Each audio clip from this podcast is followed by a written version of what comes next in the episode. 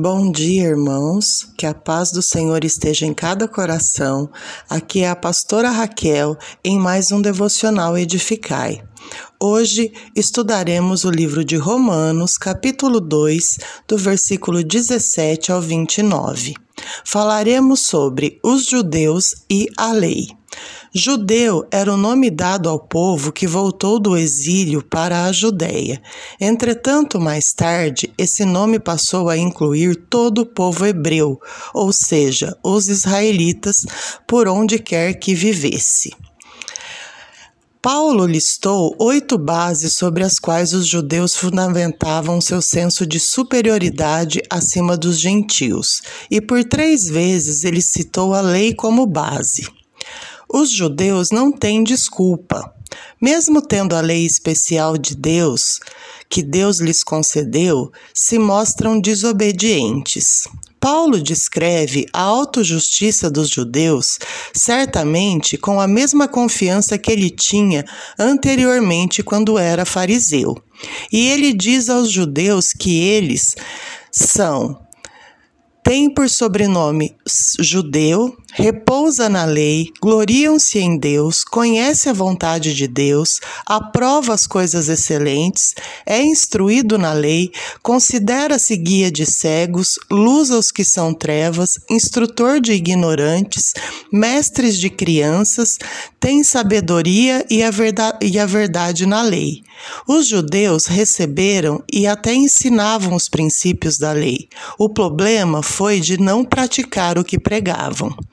Será que cometemos o mesmo erro hoje? Ensinamos os outros que, deve, que devem respeitar a palavra de Deus, mas somos de fato obedientes àquilo que pregamos? Paulo mostra a culpa dos judeus que pregavam que não se deve furtar, mas furtavam, condenavam o adultério, mas o praticavam, abominavam os, os ídolos, mas roubavam os templos. Paulo define a diferença entre judeu carnal e judeu espiritual. Ele amplia o argumento de Jesus sobre a necessidade de agir como povo de Deus. Enquanto os judeus geralmente confiavam muito na sua posição como descendente de Abraão, a verdadeira descendência é determinada pela atitude e a conduta espiritual.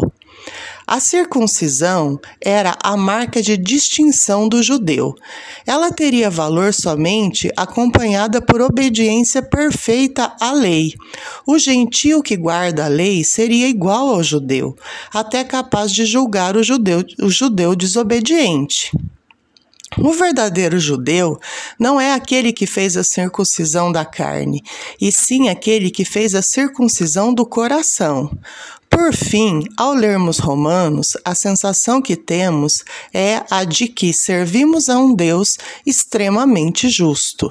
O Espírito Santo deixa muito claro que cada um de nós receberá exatamente o resultado das nossas escolhas e atitudes. Quem buscar a Deus por meio de Jesus receberá a vida eterna, mas quem o desprezar terá tribulação e angústia, e isso ele colherá.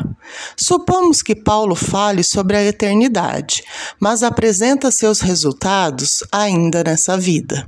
Para o cristão genuíno, por mais difícil que seja sua vida, ele sempre está guardado pela paz que excede todo entendimento. Mas o ímpio mais afortunado não pode receber o mesmo sentimento, não consegue ter essa paz. A sua vida é rodeada de tribulações e inseguranças na alma e com medo da morte. É injustiça da parte de Deus? Não, Deus é imparcial, dando a todos a mesma chance para conhecê-lo. No lugar mais distante e inabitado do planeta, Deus tem um jeito de se revelar às pessoas, mesmo que não haja internet ou TV, pois antes de tudo isso, ele já falava ao seu povo. Todos os dias, sem exceção, ele está à procura da sua habitação favorita, nós, assim como procurou Adão e Eva no jardim. Mas infelizmente, o Senhor tem sido rejeitado por muitos no mundo atual. Porém, essa rejeição terá um em cada geração e pagará a sua conta. Portanto, não nos desviemos, deixamos sempre o lugar do Senhor no nosso coração, que Ele possa nos encontrar todos os dias com o coração aberto, para que Ele possa habitar e se revelar a nós através da Sua palavra. Tenha um ótimo dia hoje na paz do Senhor. Um grande abraço.